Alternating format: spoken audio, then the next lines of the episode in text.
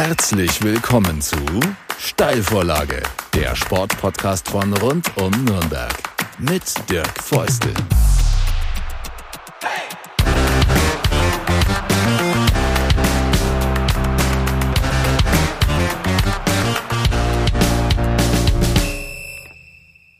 Servus zu einer neuen Ausgabe der Steilvorlage, dem Sportpodcast von rund um Nürnberg. Und wir haben zum zweiten Mal, und darüber freue ich mich sehr, einen Gast, der Erlanger Handballer vom HC Erlangen ist da, Sebastian Firnhaber. Erste Frage, nachdem ich Hallo gesagt habe, äh, ist dein Spitzname Basti, ist das direkt logisch oder hast du einen anderen?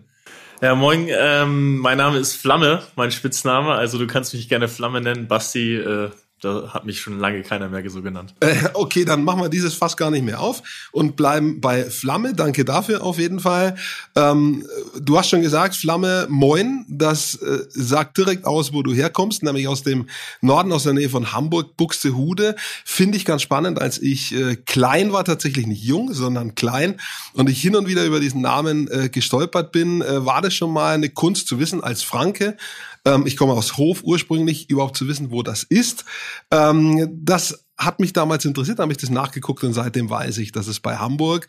Und äh, über Handball im Norden und THW Kiel, da warst du lange, da reden wir später. Anfangen wollen wir mit dem HCR Langen, äh, deinem aktuellen Brötchengeber. Und ich würde jetzt mal sagen, schon wieder ein Drittel der Saison fast vorbei, ne? wie die Zeit vergeht. Ähm, von Start zu reden ist fast ein bisschen, äh, da sind wir schon weiter als der Start. Ähm, trotzdem glaube ich, ihr seid ganz zufrieden mit dem ersten Saisondrittel oder so. Also genau in der Mitte der Tabelle. Neun, neunter Platz von 18, 11 zu 11 Punkte. Ah, ich glaube, das äh, kann man schon so sagen. Wir hatten äh, ein paar schwierige Spiele und auch konnten schon die eine oder andere Überraschung landen. Und ähm, ja, ich glaube, es geht immer noch darum, mehr Konstanz äh, in unser Spiel zu kriegen. Und äh, ja, wir wollen natürlich ja im besten Fall nicht nach unten gucken, sondern nach oben. Und äh, das sollte auch für den nächsten Abschnitt der, der Saison unser Ziel sein. Da kommen wir noch drauf, wie man, da, wie man den Sprung schafft von so einem Mittelfeldteam, das irgendwo zwischen 8 und 13 ist, den Step weiterzumachen, das interessiert mich, äh, was du dazu sagst. Aber äh, vorher interessiert mich, ihr habt schon gegen alle Großen gespielt. THW ähm, gegen Flensburg-Handewitt, äh, Füchse Berlin und Magdeburg überraschenderweise, vielleicht gar nicht so überraschenderweise, weil äh, das ist ja auch so ein Punkt, THW und Flensburg, beide mit großem Verletzungspech, beide natürlich mit internationaler Zusatzbelastung, Champions League, ähm, sind nur auf zwei und äh, auf drei und vier in der Liga und vorne sind die Füchse und Magdeburg. Äh, findest du das auch überraschend oder gar nicht so überraschend? Also bei Magdeburg hatte ich schon vor der Saison das Gefühl, dass sie sich sehr schlau verstärkt haben mhm. und äh, ja, der Bennett Wiegert äh, macht da einen sehr, sehr guten Job und ähm, die haben einfach über Jahre jetzt da etwas aufgebaut, wo man jetzt sieht, das trägt jetzt die ersten Früchte. Hm. Und gegen ähm, uns hat man auch gemerkt, dass auch manchmal das Quäntchen Glück dann auch dazu kommt. Also ich glaube, wir hatten da in Magdeburg auch vielleicht einen Punkt sogar verdient gehabt.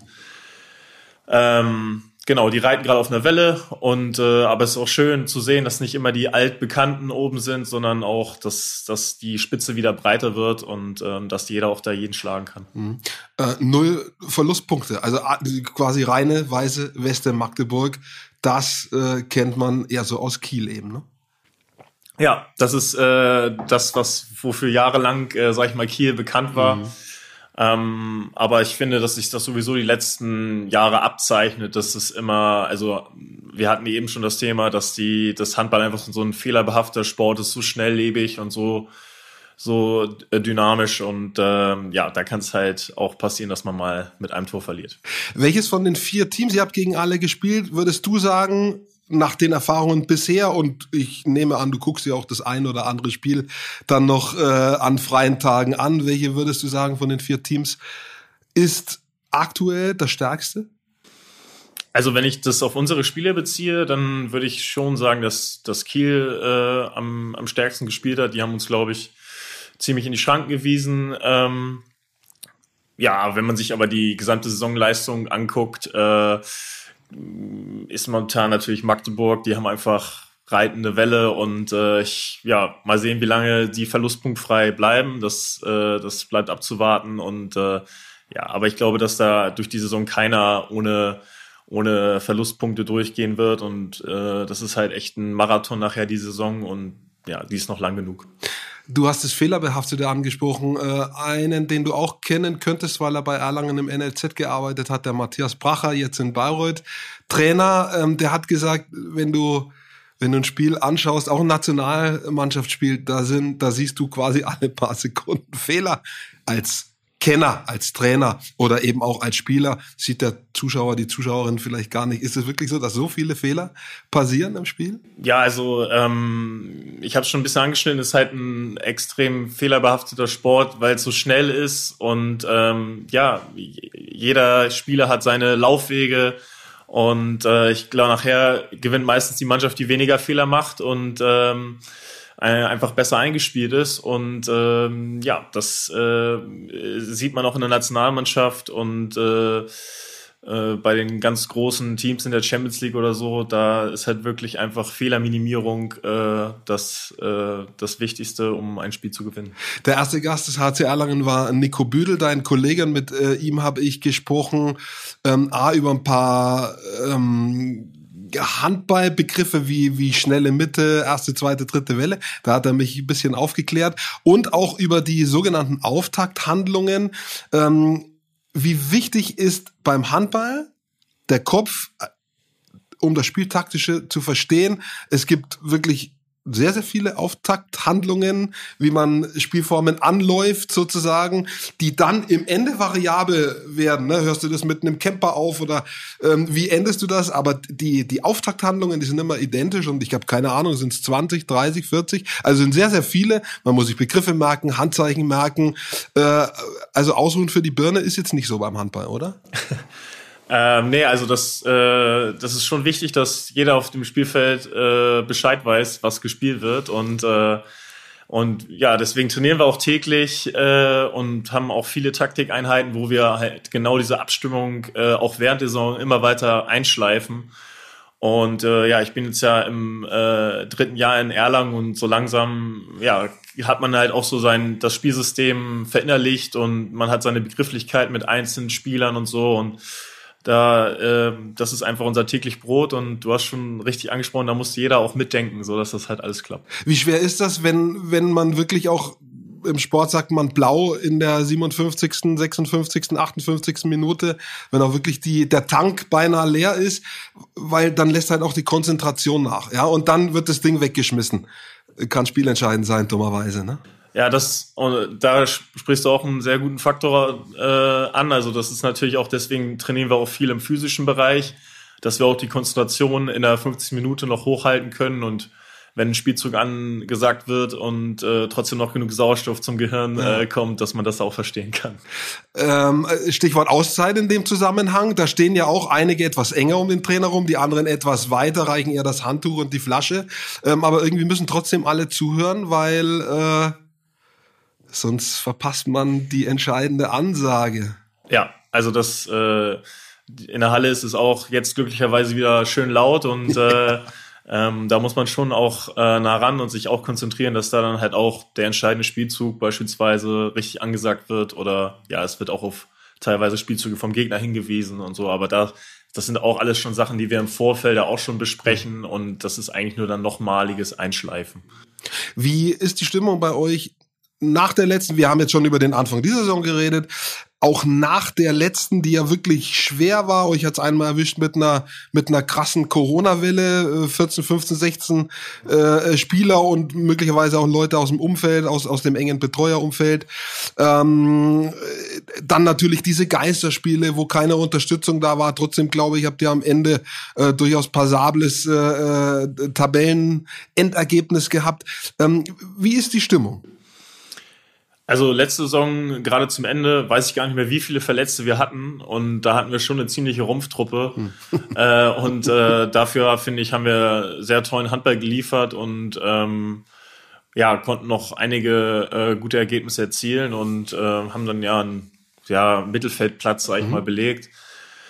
Ähm, ja, nichtsdestotrotz ist, glaube ich, der Anspruch hier in Erlangen oder in, in Erlangen-Nürnberg ähm, eher, dass wir auch weiter nach oben gucken wollen. Und ähm, deswegen haben, waren wir alle sehr motiviert äh, zum Saisonstart, Saisonvorbereitung. Und ja, wir haben jetzt auch, du hast gesagt, ein Drittel der Saison ungefähr rum. Ja und geben auch weiterhin Gas, um halt weiter nach oben zu gucken und nicht mehr irgendwie als klassische Mittelfeldmannschaft abgestempelt zu werden. Hm.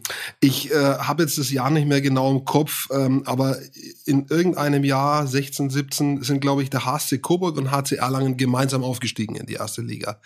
Der HSC Coburg äh, ist Fahrstuhlmannschaft geblieben und Erlangen hat sich peu à peu vom, vom abstiegskämpfenden Team zum Mittelfeldteam entwickelt äh, hat einen Schritt weiter gemacht. Der nächste Schritt wäre, und ich vermute, dass das äh, eine Zielsetzung ist, auf mittlere Frist, einen weiteren Schritt zu gehen, von einem Team zwischen 10 und 15, vielleicht zu einem Top 6 äh, zu werden. Wir haben vorhin ein paar Vereine angesprochen, gut, die stehen ganz oben nochmal, THW Flensburg, ähm, aber dann gibt's ja ja auch Füchse, Melsungen, Magdeburg jetzt besser, aber in den letzten Jahren, so, die waren in dem Bereich, wo Erlangen vielleicht hin will. Was, was ist dazu nötig, außer Geld? ähm, ja, ich glaube, dass äh, also zu dem ersten Punkt Geld glaube ich erstmal nicht, dass das unbedingt äh, ähm, immer nur äh, hilfreich ist, sondern ich glaube vielmehr, dass man eine langfristige Entwicklung ähm, äh, vollzieht. Ähm, ja, wir haben jetzt zum Beispiel die ersten äh, unseren unser Torhüter Clement verliehen, der jetzt auch letztes äh, letztes Spiel überragend gehalten hat, langfristig äh, verlängert. Und ähm, ja, auch Simon Jepson hat langfristig, äh, hält langfristig dem HCR lang die Treue. Also das sind einfach so Dinge, dass man nicht so eine hohe Fluktuation jedes Jahr in der Mannschaft hat, dass man, dass man sich immer weiter einspielt, auch über die Saison übergreifend äh, sich entwickelt. Das ist, glaube ich, total wichtig. Ähm, dass der, ja, der Trainer ähm, eine klare Vorstellung davon hat, äh, wie Handball gespielt werden soll und ähm, ich glaube, das sind zwei sehr wichtige Punkte und ähm, ja auch vielleicht auch ein bisschen die Ruhe zu behalten, wenn es vielleicht auch mal schlechter läuft. Mhm. Und siehst du da den HC, du hast schon angedeutet, auf einem guten Weg? Ja, ich möchte da selber auch meinen mein Teil dazu beitragen, ähm, dass wir das, das weiter bergauf gehen im HC und ich hoffe natürlich, dass, äh, also ich sehe schon, dass, dass da Entwicklung äh, äh, äh, erkennbar ist und äh, freue mich auch auf die nächsten anderthalb Jahre jetzt erstmal noch für mich und äh, ja, gebe mein Bestes, um diese Ziele zu verwirklichen. Du hast äh, den Vergleich zwischen äh, einer absoluten Handball-Hochburg, nämlich Kiel, ähm, THW, da warst du lange im Jugendbereich und, und dann äh, auch die ersten Steps äh, im Profikader und äh, der Handballregion Franken, Erlangen. Was ist ähm, der größte, der wichtigste Unterschied, außer den Titeln natürlich? Also ich glaube, dass äh, das erste größte Alleinstellungsmerkmal, was der THW Kiel äh, schon immer besessen hat, ist, dass dieser enorme Zuspruch in der Region, also die haben jedes Spiel 10.250 Karten äh, ausverkauft, alles Dauerkarten und auch zu der Zeit, wo ich dann auch noch mit der Champions League mitfahren durfte, das findet man in der in Europa nirgendwo anders, dass so viel Zuspruch in der Region ist. Da ist wirklich der THW Kiel Nummer eins und ähm, ja, dazu kommt, dass die ja über Jahre, du hast schon richtig gesagt, enorm viel äh, Erfolg hatten und da auch eine ja Kultur entstanden ist, so eine Sieger, man spricht immer so ein bisschen vom Siegergehen oder Siegermentalität, kann man vielleicht auch mit dem FC Bayern München im Fußball vergleichen, dass da halt einfach immer der Anspruch besteht in jedem Training, wir kämpfen, also das ist, das ist schon ein Selbstverständnis, dass das nächste Spiel gewonnen wird und, und das ist etwas, was man natürlich in, äh, in Erlangen erst noch entwickeln muss. Mhm. Ich habe vor kürzerer Zeit gehört, ähm, auch von einem Profisportler, äh, die Zufriedenheit. Wenn du bei angesprochenen Vereinen, THW Kiel, Bayern München, die sind nicht zufrieden mit einem Unentschieden oder einer knappen Niederlage, wo man sagt, Mensch, hätten wir auch packen können. Die sind stinksauer sozusagen. Und die sind, das ist der eine Punkt, und die sind auch tatsächlich immer in der Lage zu performen. Man kann jetzt noch ein Beispiel aus dem Fußball, Thomas Müller sehen, wie man will, aber der bringt einfach seit zehn, zwölf Jahren durchweg gute Leistungen mit kaum einer Schwäche. Das sind beides Leistungen, diese immer wieder, diese Gier, sagt man sehr häufig in der Sportlersprache, und das immer performen können. Wie schwierig ist das beides hochzuhalten? Ja, das ist äh, super schwierig. Man, ich merke es an meinem eigenen Spiel. Ich bin ja auch in, in Kiel ja ähm, dritter Mann gewesen und hatte wenig Einsätze und jetzt in Erlangen zu einem ja, Führungsspieler, kann man schon sagen, gereift und habe viele Einsatzzeiten und da diese Konstanz äh, zu behalten, dass man sagt, egal, äh, unter so ein gewisses Level komme ich nie. Ähm, das ist halt super schwierig und erfordert ganz, ganz viel ähm, äh, Fleiß, Arbeit, aber auch mal die nötige Lockerheit und ähm, das entsteht halt auch nur, indem man halt auch Erfolge hat und ähm, indem man sich da auch häufiger mal wieder hinterfragt, definitiv. Also das, das ist äh, nicht so einfach und da suche ich selber auch ein bisschen noch nach der richtigen Formel, aber ich hoffe, dass es in die richtige Richtung geht. Die äh, Teams im Norden haben die gefunden, wenn man mal Flensburg dazu nimmt und auch den HSV, der jetzt wieder in der ersten Liga ist. Ähm, ich glaube, wenn man die Meistertitel seit 2000 zusammenrechnen würde, dieser drei Teams, da waren nicht so viele andere dabei. Das hast du vielleicht besser im Kopf als ich. Also vermutlich die addiert die Titel dieser drei Mannschaften. Da kommt man von 20 Jahren wahrscheinlich auf 15 Titel zusammengenommen. Das ist schon geballte Nordmacht. Äh, was könnte noch ein Faktor sein? Da, ähm, die Gene, äh, sind einfach die Handballgene im Norden besser? Oh, Denn in Skandinavien gibt es ja auch sehr ja, natürlich. Also Skandinavien, äh, klar, da kommen bedingt erstmal viele Dänen und so nach Flensburg und Kiel, ähm, definitiv. Ähm, vielleicht auch, dass der, dass auch da die Konkurrenz in anderen Sportarten vielleicht ein bisschen, bisschen äh, weniger groß ist. Also klar, hier in äh, Bayern ist ja Fußball an erster Stelle. Äh, und ähm, ja, gerade in Kiel und so, da kam auch Holstein Kiel immer mal wieder auf, aber ich würde trotzdem noch behaupten, dass da Handball Nummer eins Sportart ist. Mhm. Ja, grundsätzlich weiß ich jetzt gar nicht, ob das unbedingt äh, am Norden liegt, äh, an der Luft oder so. Aber das ist einfach schon so, dass sie da, dass da eine gewisse Begeisterungsfähigkeit vorhanden ist äh, und auch über Erfolge dann entstanden ist. Und äh, ja, aber ich glaube auch, dass das woanders entstehen könnte. Ich äh, habe äh, einen, einen Punkt noch dazu äh, vor ein paar Tagen mit dem Michael Müller gesprochen, der jetzt nochmal für ein paar Wochen Flensburg aushilft, um ein bisschen das Verletzungspech abzumildern. Ähm, der hat gesagt, naja, die beiden Vereine, die sprechen sich ja gegenseitig gar nicht aus. Die beiden Fördervereine. Ist irgendwie das tatsächlich so Kiel-Flensburg wie Kleeblatt und Club? Also ähm, ich bin ja auch äh, von, von Haus aus eigentlich großer Kiel-Fan mhm. und da war Flensburg natürlich, äh, galt gerade zu meiner Jugendzeit immer als ewiger Zweiter und ähm, ja, das, das ist schon so, dass da auch, als ich dann mit Kiel das erste Mal in Flensburg gespielt habe, dass man schon merkt, dass es was anderes ist. Ne? Also das, äh, da ist schon ein gewisser, ja, ich da kann jetzt nicht sagen Hass, aber das ist äh, schon so, dass eine große Rivalität da herrscht.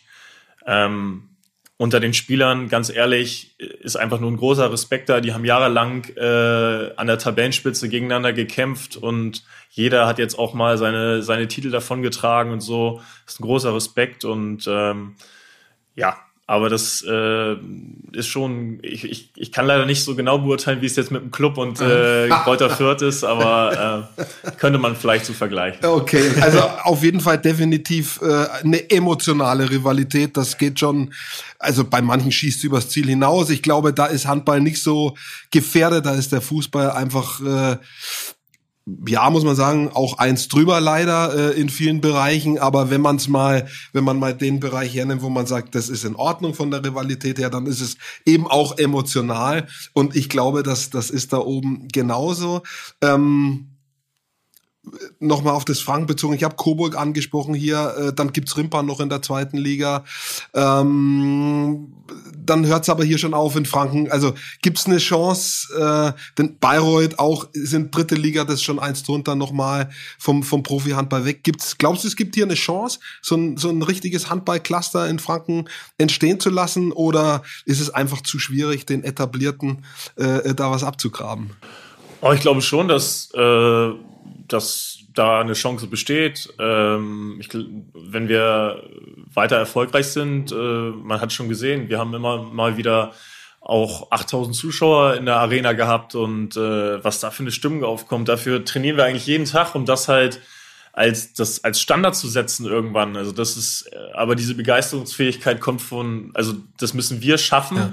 Und äh, ich bin fest davon überzeugt, dass wenn wir, äh, wenn wir einen guten Handball spielen, attraktiven Handball, dass äh, dann auch mehr Leute in die Halle kommen. Und ähm, ich glaube, dass generell äh, das Frankenland auch sehr sportbegeistert ist. Und das sieht man auch an der Vielzahl von tollen Sportarten, die, die äh, hier auch schon im Podcast zu Gast waren. Und ähm, ja, deswegen ähm, bin ich da fest davon überzeugt, dass das auch was werden kann. Was war für dich oder ist immer noch das Begeisternde am Handball? Warum hast du damit begonnen und nie wieder damit aufgehört? Wow, das ist eine äh, tiefgreifende Frage, aber ähm, dafür bin ich bekannt. Ja, also Handball, Handball war für mich eigentlich, mein, mein Papa hat Handball gespielt und äh, in Buxtehude gab es dann auch schon immer viel Handball. Und ähm, ich finde die Sportart einfach extrem dynamisch, äh, extrem vielseitig. Und ich bin einfach auch sehr gerne ein Teamsportler. Mhm. Mir macht diese Mannschaftsgefüge sehr, sehr viel Spaß. Und ich mag es auch sehr am Handball, dass man vielleicht äh, nicht wie ein Fußballer so immer in den äh, Medien steht und so, sondern dass, dass man auch trotzdem mal äh, ja ein Bierchen trinken kann in der Öffentlichkeit, ohne dass das direkt in der Bild steht oder so. Deswegen, das, das gefällt mir auch sehr. Ist das, äh, auch wenn man so ein bisschen die Liga und die Teams überblickt, ist das in Anführungsstrichen alles ein bisschen entspannter? Ich meine, dass es finanziell äh, ein bis zwei Nummern unter dem Fußball steht, ist ja klar, das weiß jeder. Aber ist das, ist das auch, was eben äh, eure Community, die Spieler, die Clubs betrifft, auch untereinander alles ein bisschen entspannter als im Fußballbereich? Insofern du es einschätzen kannst, weil du bist ja nicht Fußballer, du bist ja Handballer. Ja, also ich glaube, ich glaube, es ist halt, es ist ein, einfach durch die finanziellen Aspekt, du hast eben schon gesagt, erstmal auf einem niedrigeren Level. Ähm, ich kann jetzt auch nicht von allen Vereinen sprechen, aber dass ähm, wir schon versuchen, von der Professionalität natürlich, ähm, uns auch immer weiterzuentwickeln. Trainingssteuerung ähm, ist ein großes Thema. Äh, wir reisen auch einen Tag vorher äh, zu unseren Auswärtsspielen an und so. Also da, wir werden versuch, versuchen es da auch in allen Bereichen zu verbessern, wie es halt in dem Bereich möglich ist. Ähm, aber äh, wie gesagt, dass man auch trotzdem äh, ja nicht äh, bei irgendwie einem Bierchen oder äh, wenn man da mal mit irgendwem essen geht, dass das sofort ein Thema ist in der Öffentlichkeit oder so, das auf jeden Fall nicht. Gibt es eigentlich einen Austausch mit anderen Sportarten? Muss jetzt gar nicht beim Fußball sein, sondern kann auch Basketball, Eishockey sein oder ganz andere Sportarten, wo man sagt, äh, wow, das machen wir so nicht oder die anderen sagen, sehr interessant, dass ihr das so macht und wir nicht. Also gibt es ein, ein Abschauen, ein Lernen voneinander? Also ich, äh, ich persönlich versuche mir ganz viel aus anderen Sportarten äh, abzuschauen. Ich äh, habe schon seit mehreren Jahren immer wieder, lese ich sehr, sehr gerne ähm, aus sportwissenschaftlichen Bereichen Bücher und da ist auch mal ein Buch von Alex Ferguson dabei mhm. oder äh, jetzt zuletzt war ich mal bei den Erlang Sharks äh, mhm. äh, Football gucken, das hat mir auch sehr viel Spaß gemacht und äh, ja, also ich glaube, dass man aus ganz vielen Sportarten Sachen, Trainings, Trainingseindrücke ziehen kann und äh, ähm, ja, man da auch nie aufhören sollte zu lernen, weil, weil das äh, macht ja auch den Sport aus, dass man auch immer wieder neue Impulse reinbringt. Und sag ich mal, vor Jahren hätte keiner gedacht, dass sich der Camper zum Beispiel so etabliert in unser jetziges Spiel, wie es, wie es jetzt zum Beispiel Magdeburg, die spielen ja jedes, jeden äh, jede Halbzeit zwei Camper eigentlich oder ist so. Ist ja auch ein geiler, und, ja, geiler und das, Trick. Ja, das ist ein geiler Trick und das finden die Zuschauer geil und es ist auch ein einfaches Tor und ja. deswegen glaube ich, dass diese Weiterentwicklung auch den Sport ausmacht. Ja.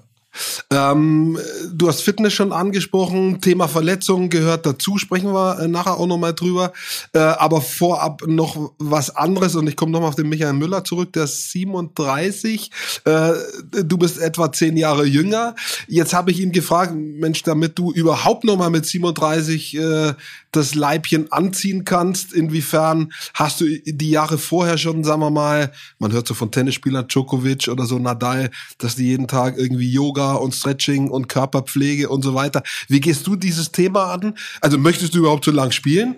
Äh, das ist die eine Frage und die andere ist, also ich glaube, das hängt natürlich auch davon ab, was in der Zwischenzeit passiert, ähm, wie weit die Füße tragen und, und wie gehst du mit diesem Thema äh, um? Wie hältst du dich fit? Was jetzt nicht das eigentliche Mannschaftstraining heißt, das halt auf irgendeiner Excel-Liste äh, im Rundmailing ist und wo man sich in der Halle trifft. Äh, ja, das ist ein sehr gutes Thema. Also ich habe äh, relativ früh für mich äh, entschieden, dass mein Körper mein Kapital ist und ich ja, dass meine große Leidenschaft Handball zu spielen ist. Ich versuche das so lange wie es geht auszuüben und deswegen äh, ich ja auch diese ähm, ja auch äh, Bücher lese und äh, meine Ernährung umstelle und mich da einfach möglichst äh, also bestmöglich professionalisiere.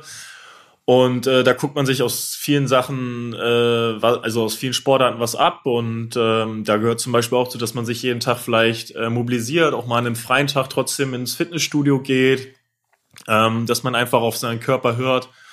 Und ähm, ja, da gehört auch viel Erfahrung zu. Und ähm, ja, ich glaube, ein Universalrezept gibt's nicht, aber ich habe zum Beispiel den, ich konnte in Kiel dann noch den Gudjon Valo Sigurdsson beobachten, der ja, glaube ich, bis 41 noch höchst pro, professionell äh, Handball gespielt hat. Und das war immer der, der am allerlängsten äh, trainiert hat und nach den nach den äh, Positionswürfen noch sein eigenes Zirkeltraining gemacht hat, wo ich immer gedacht habe, der hat ja echt, also der so trainingsfleißig und irgendwie muss es sicher auszahlen. Ja. Ähm, wie lang oder bis wie lang vorm Spiel bist du locker und auch ansprechbar, sagen wir mal, wenn du noch Freunde, Familie auf der Tribüne hast? Und ab wann ist wirklich der Zeitpunkt gekommen, wo du wo du auch nicht mehr reagierst, selbst wenn einer was zu dir sagt, außer dem Trainer natürlich und, und Mitspieler. Aber wenn jetzt noch einer von der Seite irgendwas äh, sagt, äh, Flamme, hau rein oder was, ja, äh, ab wann hörst du das nicht mehr? Oh, also bei Spieltagen ist eigentlich relativ früh bei mir schon äh, die Schotten dicht. Also mhm. da versuche ich dann noch irgendwann mein Handy auszustellen und mich aufs Spiel zu konzentrieren. Ich mache es eigentlich immer so, dass ich am Spieltag mir meinen Tagesablauf komplett strukturiere, einmal aufschreibe und äh, meistens so vier Stunden vor, vor Spielbeginn esse ich die letzte große Mahlzeit. Und ähm, ab da ist dann nur noch Konzentration ein bisschen. Ich habe so ein, zwei Routinen, womit ich mich ein bisschen ablenke. Ähm, aber ja, da wird nicht mehr groß irgendwie kommuniziert. Das macht ja jeder auch ein bisschen anders. Was sind die, was sind die Dinge? Bist du eher der dann so ein bisschen auf ich sage jetzt mal so auf auf auf Chill setzt, der vielleicht ruhige Musik hört, oder bist du da, oder vielleicht sogar noch was liest? Oder äh, eine Runde spazieren geht, weiß ich nicht, wie er das im Team macht, äh, eine Stunde zwei vorm Spiel, wenn man kurz bevor man an der Halle ankommt, oder bist du jemand, der sich irgendwie mit Highway to Hell die Ohren zuknallt? Also so früh knall ich mir auf jeden Fall nicht die Ohren mit äh, Rockmusik zu, weil ich kann also dieses Level meiner Meinung nach, also ich kann das dann nicht halten, also das brauche ich ja meistens so eine halbe Stunde, bevor es dann mhm. rausgeht zum Warm-up und so, da kann dann schon mal ordentliche Musik ballern. Ich bin auch Musikwart bei uns, mhm. also da habe ich schon auch äh, versucht, da die richtige Auswahl zu treffen. Ähm, aber äh, ja, sonst äh, versuche ich halt auch ein bisschen, wie du schon gesagt hast, ruhiger anzugehen, ein bisschen spazieren gehen. Ich lese gerne, also sowas. Wie wichtig ist dieser Push-Faktor, dass man sich vor der Kabine, bevor es in die Halle geht, quasi auch nochmal anbrüllt, ja, dass es dieses Einlauflied gibt. Das war in dieser Geisterspielzeit das Schwierige. Ähm, es gab keinen geordneten Einlauf wegen der Corona-Regeln. Es gab zwar dann Musik, also man hat versucht, durch das Surrounding schon irgendwie so eine Heimspielstimmung zu schaffen in den verschiedenen Ligen und Sportarten, aber es ist ja trotzdem abgespeckt, weil es natürlich keine Menschen auf der Tribüne gibt, die äh, dem, denen es dann kalt den Rücken runterläuft. Und somit läuft es ja euch auch schwer den Rücken kalt runter. Wie wichtig ist dieser Faktor für dich? Also A mal vom Ablauf her, Gewohnte, und B der Emo-Faktor. Also für mich, für mich ist es super wichtig. Äh, ich bin ein Spieler, der kommt über die Emotionen, über, über den Kampf und äh, ähm, ich will das nicht missen, weil ja ich damit immer schon sehr, sehr gut gefahren bin äh, und einfach auf dem Feld Vollgas geben will. Dafür braucht man auch das Adrenalin und ähm, deswegen versuche ich mich da zu pushen, auch die Mannschaft mitzunehmen. Aber es gibt auch total andere Spieler. Also es gibt auch welche, die sind da deutlich lockerer und jeder versucht so ein bisschen sein sein, seinen Weg zu finden und äh, ich glaube, das muss man auch akzeptieren und ähm, ja, solange wir dann auf dem Feld die Leistung bringen, äh, ist mir das eigentlich egal. Wie gehst du im Spiel mit engen Spielständen um, wenn es wirklich so eins vor, eins zurück, bis kurz vor Schluss, wo dann wirklich jeder Fehler, it counts, äh, zum Guten oder zum Schlechten. Wie gehst du mit solchen Situationen um?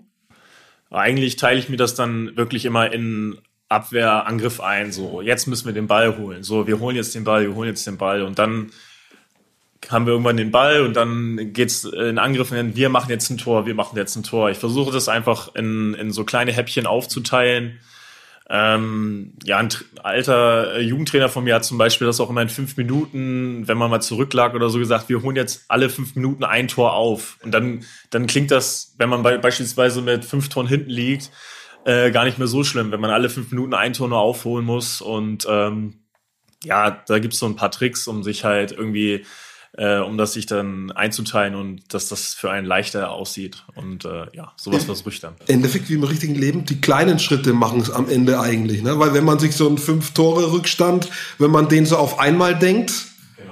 Äh, dann wird schwer. Wenn man den aber auf kleine Steps denkt oder auf so zwei bis drei Minuten oder fünf Minuten Abschnitte, macht das übersichtlicher und damit irgendwo auch leichter Psychotrick sozusagen. Ähm, wie sehr geht die Flamme bei Niederlagen hoch oder runter? Also ich habe auch da Trainer oder Spieler gehört, die sagen, ich brauche dann erstmal bis Dienstag nichts mehr, je nachdem, wann das Spiel ist. Oder sagst du, äh, wenn ich dann am Spiel, am, am Tag nach dem Spiel die, die richtigen Leute um mich rum habe, dann, dann ist das auch vergleichsweise schnell abgehakt. Ich kann schon sehr schlecht verlieren, muss ich gestehen. Also das äh, ähm, ich kann, also eigentlich muss man das noch ein bisschen differenzieren, weil wenn man merkt, dass man einfach an dem Tag ja zu schlecht war oder wenn man wenn man merkt, dass wir einfach nicht, dass der dass der Gegner zu gut war, dann dann kann ich es schon irgendwie auch akzeptieren und so äh, mich ärgert es viel mehr, wenn man halt weiß, dass man selber das Spiel verloren hat und häufig ist es bei uns nun mal auch so, dass wir eigentlich selber auch bestimmen können, ähm, wie das Spiel ausgeht und ähm, das ärgert mich dann schon sehr dass ich kann die Schotten komplett zumache, so ist es nicht. Ich habe zum Glück eine Frau zu Hause, mit der ich mich dann, die mir auch immer gut zuredet. Und ähm, ja, ich meine, wir haben auch gar nicht so viel Zeit bei unserem Spielplan. Ich finde es eigentlich immer ganz schön, dass wenn man mal ein schlechtes Spiel hat, hat man meistens drei Tage, vier Tage später schon wieder die Möglichkeit, das wieder gut zu machen. Und ähm, ja, deswegen guckt man meistens schon den Tag danach wieder nach vorn. Ich persönlich gucke mir das auch meistens auf dem Video nochmal an, ärgere mich dann nochmal und dann ist aber auch gut. Äh, und wenn schon verlieren, ich vermute dann lieber einmal hoch, eine Klatsche, als dreimal mit einem Tor. Ja, absolut. Also ähm, mit einem Tor verlieren ist immer ärgerlich, äh, absolut.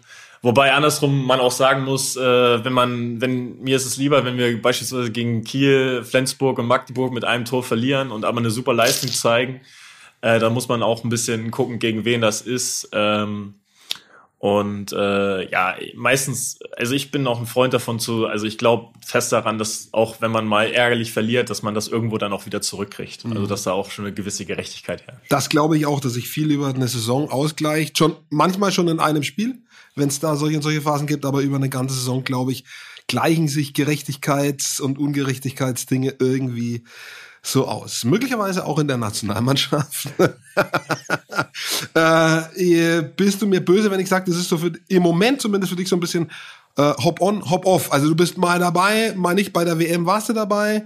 Ähm, Im Frühjahr bei Olympia warst du nicht dabei. Jetzt warst du wieder bei Lehrgang Tag des Handballs äh, dabei. Ähm, die Europameisterschaft ist im, im nächsten Jahr. Ich vermute stark, dass das ein Ziel von dir ist im Januar. Ähm, würdest du das mit diesem Hop on, Hop off so im Moment zumindest stehen lassen? Ja, also ähm, man muss immer ein bisschen vorsichtiger sein, weil äh, oder auch demütig sein, weil das ist ja wirklich die die Spitze des des des Berges. Also ich hätte vor, weiß nicht, äh, fünf Jahren niemals in meinem Leben gedacht, dass ich Nationalspieler werde und ähm, jetzt habe ich zehn Länderspiele und äh, deswegen ist ist fahre ich immer gut darin, demütig zu sein. Ähm, und äh, bin einfach sehr, sehr froh, wenn man wieder nominiert wird. Es ist eine große Wertschätzung, die man da erfährt. Und ähm, ja, wenn dann äh, die EM kommt und man nicht dabei ist, dann ist das auch gut. So. Vorteil für dich, du kannst auf zwei Positionen, also Rückraum links und Kreis. Äh, und Kreis natürlich schwierig. Also Windcheck, den warst du jetzt quasi nachnominiert worden. Der ist natürlich schon, der ist da ist schon schwierig vorbeizukommen, nicht nur im Spiel, sondern auch in der Nationalmannschaft. Ja, also das, äh, das, das gerade die Kreisläuferposition eine äh, extrem stark besetzte Position in der deutschen Nationalmannschaft seit Jahren schon ist. Das, das offensichtlich und ich weiß auch einzuschätzen, dass gerade die WM äh, äh, Anfang des Jahres, äh, dass es halt auch aufgrund von Corona da viele, viele Leute gab, die da nicht dran teilgenommen haben. Für mich war es nie eine, eine Frage, weil das ist eine, eine Riesenehre für mich da, für, für mein Land spielen zu dürfen. Und äh, das mit dem Rückraumspieler vergessen wir lieber, weil äh, ich würde zwar gerne immer noch mal wieder am Rückraum spielen, aber das, das ist, glaube ich, der, der Zug ist abgefahren.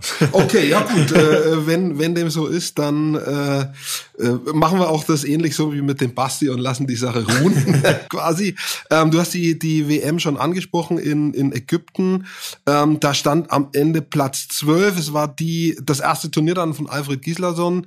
Äh, Legende, aber trotzdem am Ende in Anführungsstrichen nur der zwölfte Platz. Wie, da sind ja ganz verschiedene Aspekte für dich. Du warst dabei, sozusagen eine Ehre, top. Ja, äh, das, da gibt es ja einen Vorlauf. Man muss gute Leistungen gebracht haben, um überhaupt mit mitfahren zu können.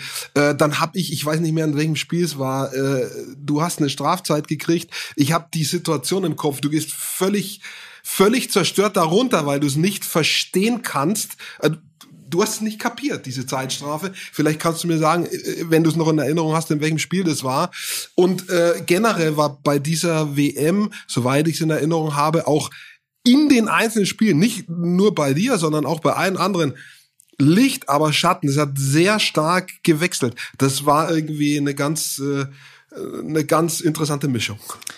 Ja, also du sprichst dann eine sehr. Und Corona, Entschuldige, äh, also auch noch äh, quasi unter diesen Bedingungen. Ja, also du sprichst dann eine sehr interessante Zeit an, weil ich glaube, im Januar äh, hatten die meisten irgendwie gar nichts zu tun und äh, war irgendwie Homeoffice so ein bisschen und für mich war halt irgendwie gefühlt direkt am Anfang des Jahres absolut alles neu und wir haben da ja knapp äh, also drei bis vier Wochen als Gruppe ganz viel zusammengearbeitet. Hatte mein Länderspieldebüt gegen Österreich und das hat also die ersten paar Spiele waren super und man muss dazu auch sagen, dass aufgrund unserer Personalsituation ich habe komplett ins kalte Wasser geworfen wurde. Es war ja nicht so, dass ich jetzt irgendwie mal dabei war und dann, sondern ich musste ja direkt im Abwehrzentrum ähm, decken und ähm, ja, das war natürlich so, dass wenn man dann auf äh, internationalem Topniveau da spielt, äh, dass man da auch mal daneben greift oder dass auch da die erfahrenen Spieler sehen, oh, den kenne ich ja gar nicht, da greife ich jetzt ja mal voll an und ähm, das gleiche war auch bei den Schiedsrichtern der Fall, dass man da auch ein bisschen so das Gefühl hatte, ja, der, der ist jung, der ist ein bisschen übermotiviert und ähm, dann gebe ich dem mal eine Zwei-Minuten-Strafe, weil das sah schon ein bisschen unglücklich aus jetzt. Ähm, am Ende des Tages, ja, war, äh, waren wir eine komplett neu zusammengewürfelte Nationalmannschaft und ähm, ich glaube, dass wir, dass wir äh, uns alle ein bisschen mehr oft hatten von der WM. Ähm, ich aber trotzdem mit einem sehr, sehr tollen, also trotzdem mit sehr vielen wichtigen Erfahrungen zurückgekommen bin und ähm, auch dann, glaube ich, noch eine sehr gute Saison in Erlangen gespielt habe. Und ähm, das bringt einen ja auch als Spieler einfach extrem weiter und ähm, ja, was jetzt steht so ein bisschen der nächste Umbruch in der Nationalmannschaft an und da bleibt jetzt abzuwarten, wo, wo die Reise dahin geht. Hm. Äh, Stichwort Gislason, du hast ihn schon im Zusammenhang mit Kiel angesprochen.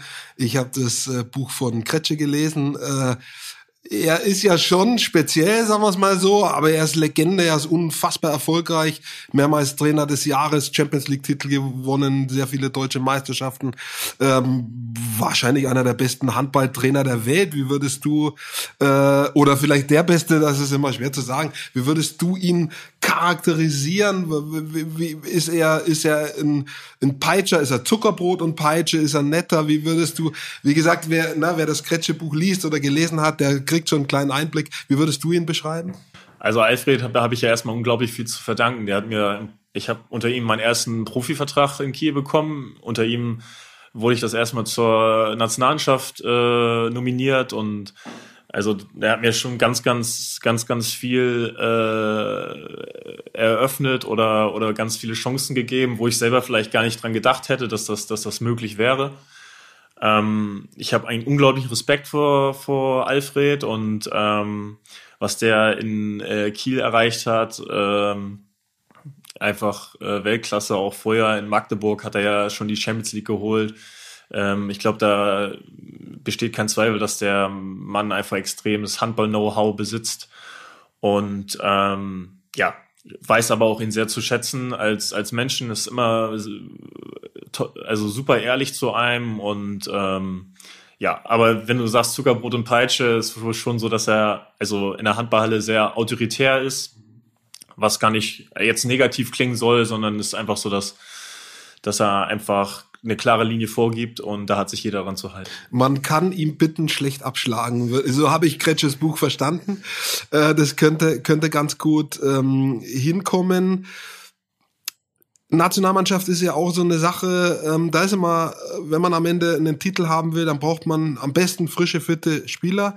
Das ist aber schwierig hinzukriegen bei dem Programm, was Handballer fahren. Ähm, jedes Jahr eigentlich eine große äh, internationale Meisterschaft, entweder so Olympia, Gut, das ist nur alle vier Jahre, aber in der Zwischenzeit äh, entweder EM oder WM. Und äh, die eigentliche WM im Handball ist die EM, da, weil die Dichte in Europa so hoch ist. Aber die WM ist nicht viel schwächer. Also du kannst, gibt ja auch äh, mittlerweile andere Teams, die stark sind auf diesem auf diesem Globus. Ähm, dann Ligaspiele, internationale Spiele, Champions League. Also man sagt gern mal Fußballer sollen sich nicht beschweren. Äh, wer sich beschwert von den Fußballern, soll mal eine Saison Handball spielen. Ähm, dann weiß er schon, was da los ist. Ist, ist das wirklich so eine krasse Belastung, würdest du das sagen, so unterschreiben? Also ich äh, war jetzt am Ende der letzten Saison schon so, dass ich mich klar auch gefreut, also extrem gefreut hätte, wenn ich zu Olympia äh, fahren dürfte, aber der Körper war schon einfach leer. Die Saison war ja auch durch Corona noch ein bisschen länger gezogen und wir hatten mehrere Mannschaften und ähm, ja, das, äh, das irgendwann braucht der Körper auch mal so ein bisschen Pause von der Halle und ein bisschen auch für den Kopf. Einfach mal nicht den Ball jeden zweiten Tag, jeden, jeden Tag anfassen und ähm, ja, das ist schon, schon brutal, wenn man überlegt, was da einige Spieler für ein Pensum fahren. Wenn man jetzt auch nochmal nach Kiel und Flensburg guckt, die spielen ja äh, eigentlich gefühlt, also wir haben ja ab und zu mal englische Wochen, die haben eigentlich seit Anfang September, äh, Oktober nur englische Wochen und fliegen durch ganz Europa und ähm, das ist schon, schon irre, was da für ein Pensum den Spielern zugemutet wird, definitiv. Ist, gilt natürlich wieder für alle anderen Mannschaften auch, insofern quasi Waffengleichheit, wenn man so möchte. Aber ist schon auch Raubbau am Körper. Da sprechen wir dann am Ende nochmal drüber über das Thema Verletzungen. Ich habe die EM angesprochen, im äh, Januar oder Ende Januar wird sie sein, in Ungarn und Slowakei. Gruppengegner äh, Weißrussland, Belarus leider jetzt anderweitig im Gespräch äh, ähm, in den Medien, dann Österreich und Polen. Polen traditionell hart, äh, Österreich ein einer dieser Gegner, die man nicht mehr unterschätzen darf, definitiv. Äh, Gab es in den letzten Jahren auch immer wieder Spiele in Gruppenphasen, Vorbereitungsspiele. Also das ist nicht, dass man da mal irgendwie schnell äh, gewinnt äh, gegen die. Äh, Belarus kann ich tatsächlich nicht einschätzen. Auf jeden Fall EM für dich ist äh, Ziel, du möchtest damit hin. Äh, absolut. Also wenn ich äh, wenn wenn ich da nominiert werde bin ich sehr, sehr glücklich und äh, freue mich drauf. Und äh, aber als Sportler ist das irgendwie noch weit weg. Wir haben jetzt erstmal noch viele, viele Aufgaben mit dem Verein und äh, ich weiß es auch realistisch einzuschätzen. Ähm, und ähm, ja, aber mehr kann ich eigentlich nicht zu sagen. Schauen wir mal, wie es ausgeht. Es gehört am Ende immer ein bisschen Glück dazu und auch Verletzungsfreiheit definitiv. Ich drücke schon mal dafür die Daumen.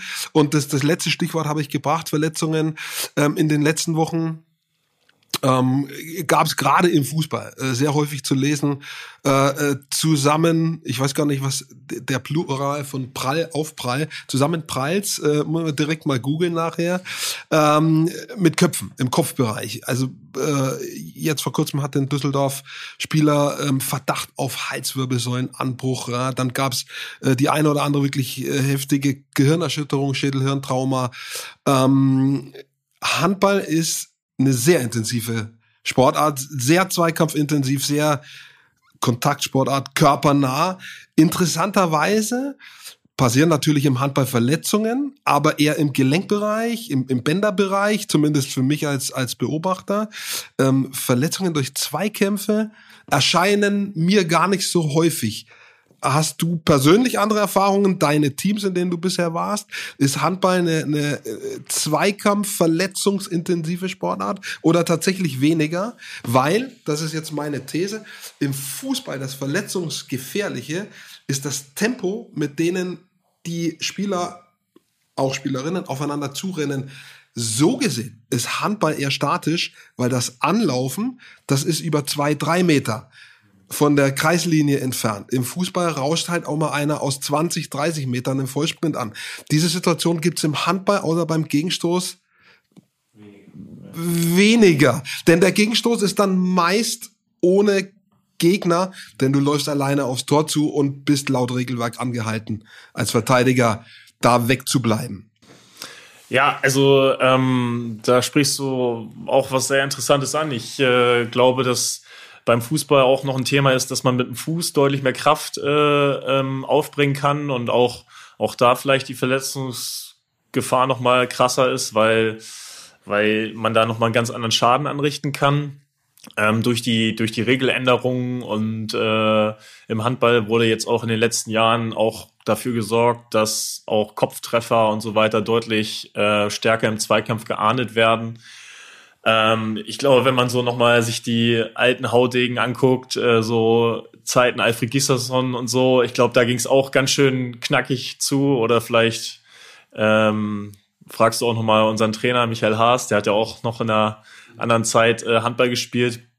Ähm, ja, grundsätzlich äh, ist, ist es schon so, dass es auch ein bisschen auf den Spielstil ankommt. Äh, wenn ich mal so an unseren Antonio Metzler denke, der auch immer volle Lotte in die Abwehr reingeht, der, da bleibt auch ein Kopftreffer leider mal nicht aus. Und ähm, ja, letztendlich äh, zählt das, was ich auch vorher schon mal gesagt habe, dass man sich immer versucht, möglichst auch selber zu schützen durch, durch gutes physisches Training, ähm, auch indem man Verletzung nicht äh, ähm, ja so ignoriert und irgendwie einfach weitermacht. Und ähm, da sind wir auch auf dem Wege, das auch mit unserem äh, Ärzteteam, unseren Physiotherapeuten immer weiter zu professionalisieren. Mhm. Mir fallen, weil du das Thema Ringen angesprochen hast, konkret jetzt mal zwei Dinge ein, zum Beispiel sanktioniert beim sieben Meter, wenn der, der werfende Spieler den Torwart dessen Kopf anvisiert. Das wird sanktioniert mit, wird mit roter Karte, ne? Genau, also ist mittlerweile sogar so, dass selbst wenn er den Körper, äh, wenn er den, also er darf den Kopf nicht bewegen, der Torwart, und wenn dann der Ball nur den Kopf streift, ist es schon eine rote Karte. Ähm, damit sollen auch verhindert werden, weil äh, äh das Gehirnerschütterungen langfristige Folgen haben. Es gibt auch teilweise Torhüter, ich glaube, einer spielt auch in Dänemark, der spielt mittlerweile mit, mit so einem wie Peter Cech. Äh, ja, wie, mhm. wie so mit Peter Cech mit so einem mit so einem Schutzhelm. Und ähm, ja, gerade wenn man das auch mal so mitkriegt aus aus der NFL in Amerika oder so, was da teilweise für gruselige äh, lang Langzeitfolgen äh, entstehen können. Das wünsche ich wirklich keinem. Und ähm, da greifen auch, wie gesagt, die gleichen Protokolle. Wenn wir da, glaube ich, mit einer Gehirnerschütterung irgendeines Grades, dann dürfen wir da auch nicht spielen. Und ähm, ja, da, da wird das schon auch deutlich mehr auf die Sicherheit des Spielers geachtet. Zweite konkrete Regeländerung, ich glaube vor zwei oder vor drei Jahren war sie, dass wenn über Außen angegriffen wird, der Außenspieler rechts oder links, wenn er in die Wurfaktion geht, der verteidigende Spieler quasi einen Schritt zurück, nicht nur quasi, er muss einen Schritt zurückgehen, er soll einen Schritt zurückgehen, um eben dann nicht den springend werfenden Spieler äh, ohne Spannung quasi äh, völlig außer Kraft zu setzen und so gefährliche Situationen zu vermeiden. Auch sanktioniert mit Gelb dann. Äh, ich glaube sogar mit zwei Minuten. Oder zwei Minuten, ja, richtig. Also richtig, ja. Ähm, äh, das ist ja auch äh, gang und gäbe gewesen, dass die Winkel zu den äh, Außenspielern verkürzt äh, wurden und halt so ein letzter Schritt, sag ich mal, in, die, in den Schritt von dem Außenspieler reingemacht wurden und dann ist häufig der Außenspieler auf den Fuß getreten vom Verteidiger und die hatten halt andauernd irgendwelche Außenbandrisse und so und mhm. solche Regeln entstehen halt einfach, um die, um die Spieler zu schützen ähm, was zum Beispiel jetzt auch die Saison viel mehr, äh, ähm, sag ich mal, in, in Fokus gerückt ist, sind so falsche Sperren am Kreis und so, weil da auch viel mit Ellbogen gearbeitet wurde. Äh, und äh, da muss man sich auch als, als Spieler, also ich persönlich, da muss man sich dann auch immer mal wieder umstellen mhm. und auch gucken, was, was da halt für neue Neuerungen, sag ich mal, auf einen zukommen. Mhm. Ähm, ansonsten finde ich als Beobachter Handball ja, körperintensiv und sehr eng und auch im, im Zweikampf robust und um jeden Millimeter kämpfend, aber fair ist. Also dieses ähm, sich am Boden kugeln, Rudelbildung, das gibt es im, ich, ich sehe es nicht im Handball, mag sein, dass es in seltenen Fällen irgendwo mal gibt, in irgendwelchen Hallen. Ich habe es tatsächlich in, in den Jahren, in denen ich Handball beobachte, noch nicht gesehen. Stattdessen ist es eher wie im, Hand, im Basketball, wo sogar der faulende Spieler so ein Stück weit auf sich tippt und sagt, das war ich. Also äh, das ist äh, schon auch ein anderes Miteinander umgehen, auch in der vollen Halle, wo man Emotionen wecken kann. Das spielt im Handball nicht so die Rolle. Dieses äh, Provozieren durch, durch mh, mm, markieren, sagt man im Fußball. Ja, also ähm, wenn du, da sprichst du noch ein gutes Thema an, war, weshalb ich eigentlich auch gerne Handball spiele, wo, wo ich nochmal auf die Frage zurückkomme von vorhin.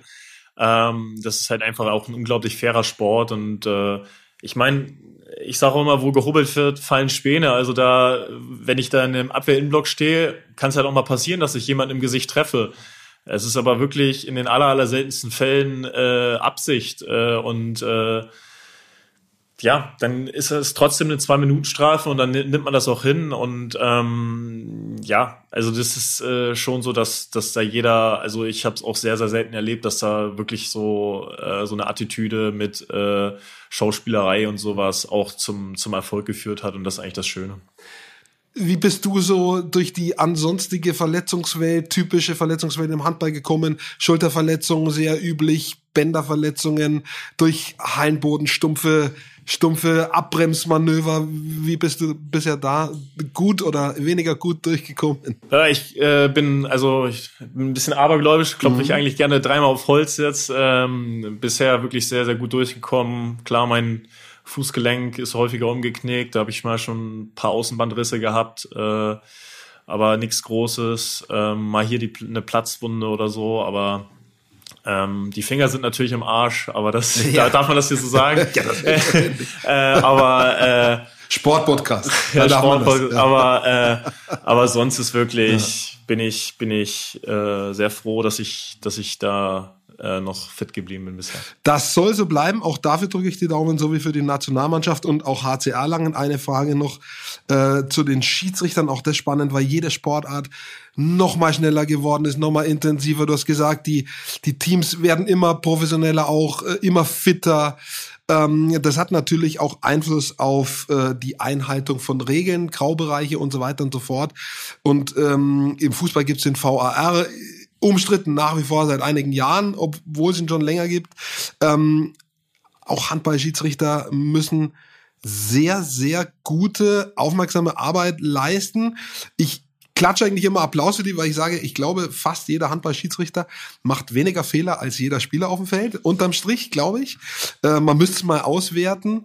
Ähm, aber bei manchen Sachen tun die sich auch schwer, ähm, weil sie einfach schwer zu sehen sind, weil die Spieler auch durch kleine Tricks versuchen, Dinge zu verdecken, wie Schritte, bestimmte Finden, Bewegungen.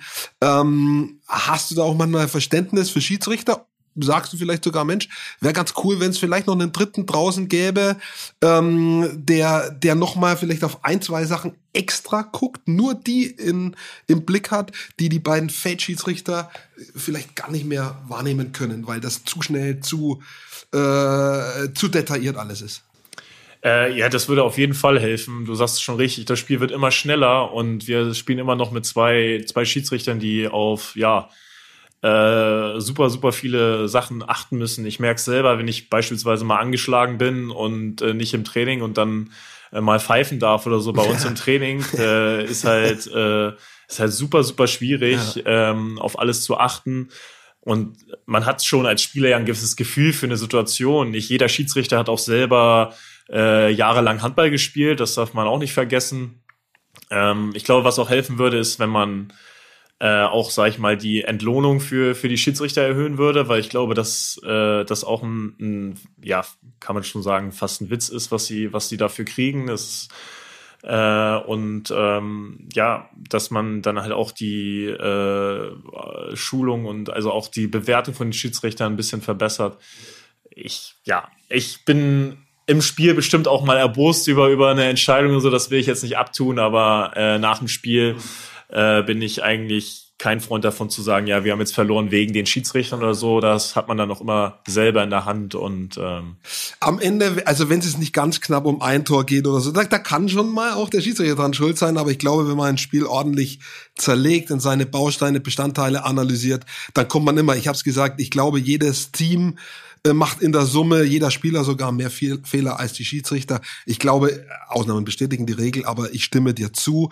In, in den allerseltensten Fällen liegen Niederlagen an schlechten Schiedsrichterleistungen, sondern schon eher daran, dass man den 14er nicht stoppen konnte äh, mit dem äh, Wurf aus der Distanz oder immer anfällig am Kreis war oder die Außen nicht im Blick hatte. Also ich glaube, man muss schon immer eher den Fehler bei sich selbst suchen. Richtig. Da bin ich auch ein Freund davon. Sehr gut. Sebastian, ein flammender Sportpodcast, Handballpodcast, hat mir äh, mega Spaß gemacht. Ähm, ich habe viel gelernt äh, über dich und über diese Sportart, die ich, also zum Anschauen, finde ich sie fast schöner. Das ist mal ein Wochenende so und ein so als Fußball. Ich bin Fußball mit Fußball aufgewachsen, äh, äh, kommentiere auch Spiele, übrigens auch im Handball. Also da ist die beiden zum als Live-Event so nah beieinander und da hat Handball bei mir in den letzten Jahren so aufgeholt. Ähm, ich habe das früher nicht so stark äh, beobachtet, aber über die Jahre immer stärker und ich bin da richtig äh, ja angefixt worden und ich finde es eine tolle Sportart. Viel Erfolg beim äh, bei dieser Sportart und ich danke dir fürs Dasein. In dem Sinn, alles Gute, bleib gesund, muss man jetzt auch wieder sagen. Ähm, ich freue mich, dass es geklappt hat. Danke.